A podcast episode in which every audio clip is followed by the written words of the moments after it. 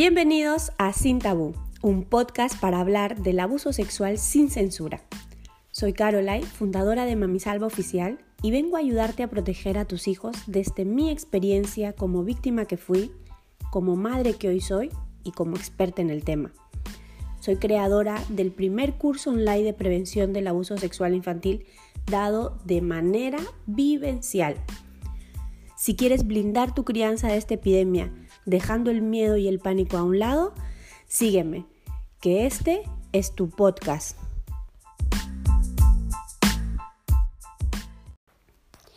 Bienvenido, bienvenida a este tercer episodio de Sin Tabú, desde donde hablo del abuso sexual infantil sin censura. Y nuestro tema del día de hoy es una herramienta poderosísima que espero estés poniendo en práctica de manera más rigurosa estos días en el cual estamos confinados las 24 horas del día toda la familia. Esta herramienta de la que te hablo es la privacidad.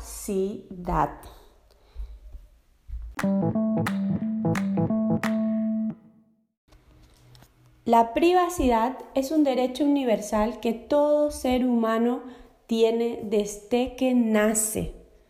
Óyeme bien, desde que nace. Esto quiere decir que nosotros como padres no podemos esperar a que nuestros hijos sean adolescentes, sean jóvenes, como para que nosotros empecemos a hablarles de su derecho.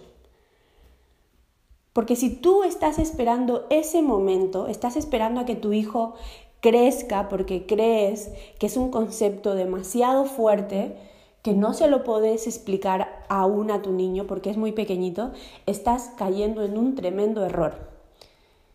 Porque los abusadores sexuales aprovechan de nuestros hijos cuando están en la primera infancia con mucho más facilidad. Porque nuestros niños en la primera infancia desafortunadamente no están siendo concientizados con este derecho, con que tienen la privacidad a su favor cuando ellos lo necesiten. Y yo te pregunto a ti, cuando tú vas al baño, tú utilizas estos términos de privacidad, de intimidad, lo pones tú en práctica para ti, porque es bien sabido que cuando tenemos hijos nuestra privacidad se pierde un poco, ¿no? Y, esto lo podemos ver en, las mil fotografías que corren por, por las redes sociales sobre las madres, ¿no? Intentando ir al lavabo y con nuestros niños detrás, con las puertas abiertas siempre, ¿no? Y esto es parte de nuestra, de nuestra nueva vida, de nuestra maternidad. Pero llega un momento en el que nosotros podemos empezar a explicarle a nuestros hijos de que nosotros queremos, necesitamos nuestra privacidad, nuestra intimidad, no con la intención de que nuestros hijos nos dejen estar en el baño tranquilos, ¿no? Sino con la intención también de que nuestros hijos empiecen a captar poco a poco este mensaje de que es fundamental ese derecho, de que tú necesitas privacidad. ¿Por qué te lo digo? Porque recuerda que nuestros hijos nos están observando todo el tiempo. Entonces, si tú en tu vocabulario, cuando te vas a vestir, ¿no? Empiezas a poner estas palabras, y empiezas a, dejar a un lado quizá palabras que no son tan potentes y que no van a blindar tanto como la de quiero estar a solas, quiero estar solo, ¿no? O sal de la habitación porque, porque me voy a vestir, o déjame solo en el baño. Si tú empiezas a cambiar este vocabulario por términos como la privacidad o la intimidad, mamá necesita privacidad, papá necesita privacidad, eh, tú lo que vas a hacer no solamente es darle el mensaje de, en qué consiste la privacidad, ¿no? Consiste en quedarte solo, obviamente, pero tú le estás dando, le estás pasando esa palabra en la boca de tu niño, tu niña, Y esa palabra en la boca de un niño de 4, 5, 3 años es empoderador. ¿Esto qué quiere decir? Que si un abusador sexual está en tu entorno de confianza, en tu entorno familiar, va a escuchar a tu niño, a tu niña, mencionar la palabra abuso sexual en un momento en el perdón, mencionar la palabra privacidad en un momento en el que realmente ese niño necesita y por derecho necesita estar solo, quiere estar solo, hace manifiesto que tiene un derecho, ese abusador sexual va a salir huyendo porque está ante un niño empoderado, está ante un niño en el cual sus padres están haciendo un excelente trabajo de prevención. Yo hace tiempo contaba, previamente a, dar la explicación de la privacidad, contaba la historia de, de un caso, ¿no? En el cual los abusos sexuales empezaron de esta manera. Era un niño de 8 o 9 años en el cual eh, el tío siempre entraba al, al, cuarto de baño cuando él lo estaba haciendo usar, ¿no? Entonces al niño nunca le habían enseñado a que él tenía un derecho el cual podía ejercer en cualquier momento y era el de pedir privacidad e intimidad cuando estaba duchándose. Nadie puede irrumpir en el baño sin pedirte permiso, sin preguntarte si puede entrar o no cuando tú estás usando el baño. Entonces el tío aprovechó este vacío que había, con un niño de 8 y 9 años te estoy hablando, aprovechó este vacío para naturalizar sus acciones, para tergiversar todo lo que a continuación de esto sucedió.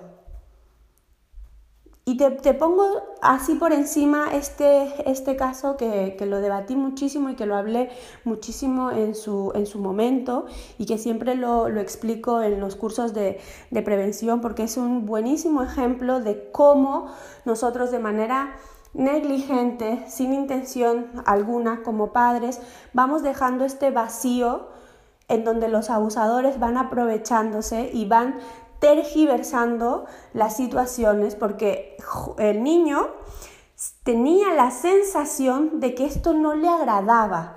Tenía la sensación de que cuando él estaba duchándose, no le agradaba la sensación de que el tío entrara. Pero a esa sensación que él tenía nadie le puso nombre, nadie le dijo que eso era normal que él sintiera, que eso era una incomodidad que él podía manifestar, que eso era una primera acción que el cuerpo hace frente a algo como medida de protección, frente a un posible peligro. Entonces, la privacidad nosotros en estos días de confinamiento que estamos en casa todos y hay muchos que a lo mejor son el abuelo, el tío, el primo, muchísimas familias en una sola casa, un solo lavabo, dos lavabos y, nadie está hablando de privacidad e intimidad, sobre todo a los niños más pequeñitos porque a lo mejor los, los, grandes sí que quieren, ¿no? Estar a solas, déjame a solas, pero un niño pequeñito que es el más vulnerable siempre está a expuesto de, de todo el que entra y sale. Y, y, es lo que tenemos nosotros ahora mismo que, que, detenernos un momento y ponernos a pensar que hay, hay un foco que nosotros tenemos que ponerle mucho ojo y sobre todo ser muy precavidos porque se puede tomar conciencia eh, en estos días de, confinamiento de esas cosas, de esas cosas a las cuales nosotros no le hemos prestado atención antes, por lo que siempre les digo, ¿no? Las prisas, la rutina, siempre estamos ocupados y a estas cosas que, muchas veces necesita de presencia absoluta de los padres, siempre las dejamos de lado y creemos que no es importante es muy importante que le prestes atención a este punto, a que la privacidad y la intimidad es un derecho que tiene tu niño, tu niña, desde muy pequeñito a que tú como su padre, como su madre, le puedas explicar que tiene ese derecho y que puede exigir ese derecho. Esto es algo bellísimo, esto es algo hermoso.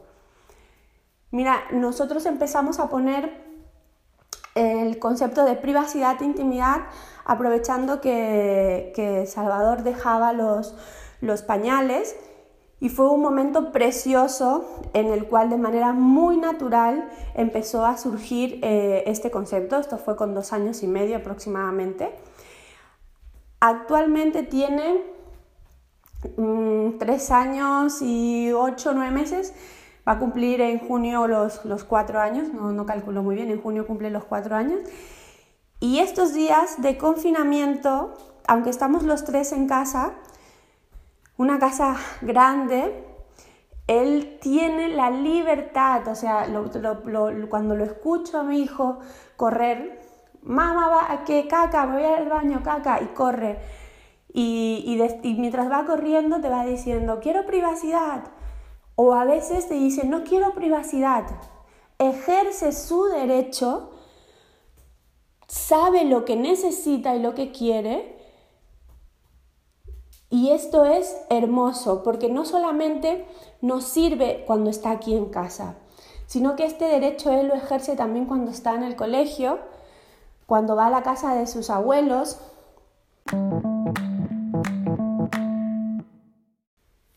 Y cuando hablamos de privacidad, tenemos que hacerlo en doble dirección, porque tenemos que hacer que nuestros hijos interioricen desde muy pequeñitos el que ellos tienen ese derecho a exigir su privacidad, pero también tienen la obligación de respetar cuando otra persona pide privacidad o intimidad.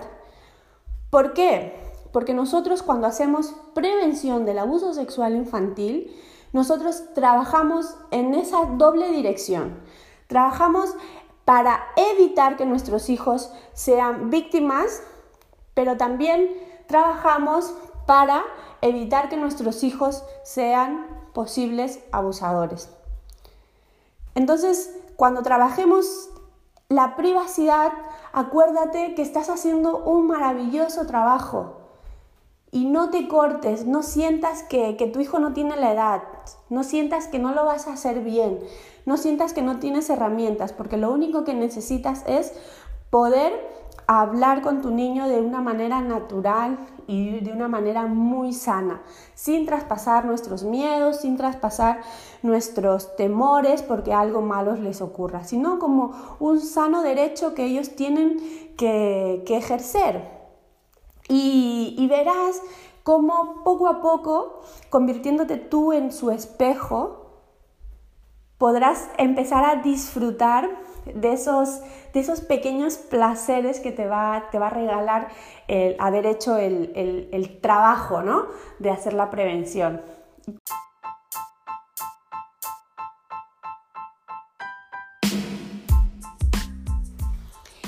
Y hasta aquí el episodio sobre la privacidad como herramienta de prevención contra el abuso sexual infantil. Es un tema amplio del cual se tiene que hablar de una manera amena, de una manera muy anecdótica, porque tiene eso, eh, la privacidad tiene ese matiz que todas este, lo hemos vivido, la maternidad nos llega con esos matices que nos cambian, nos, nos transgreden, ¿no? todas nos sentimos identificadas.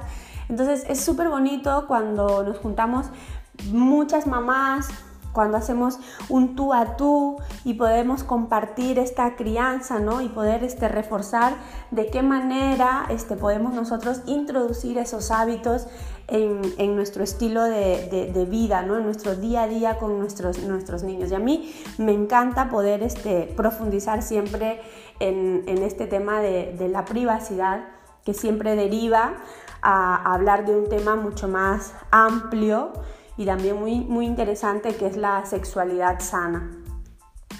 Así que hasta aquí nuestro podcast de, de privacidad. comparte el podcast con algún papá, con una mamá que le pueda ser útil y nos escuchamos en el próximo episodio. Chao, chao.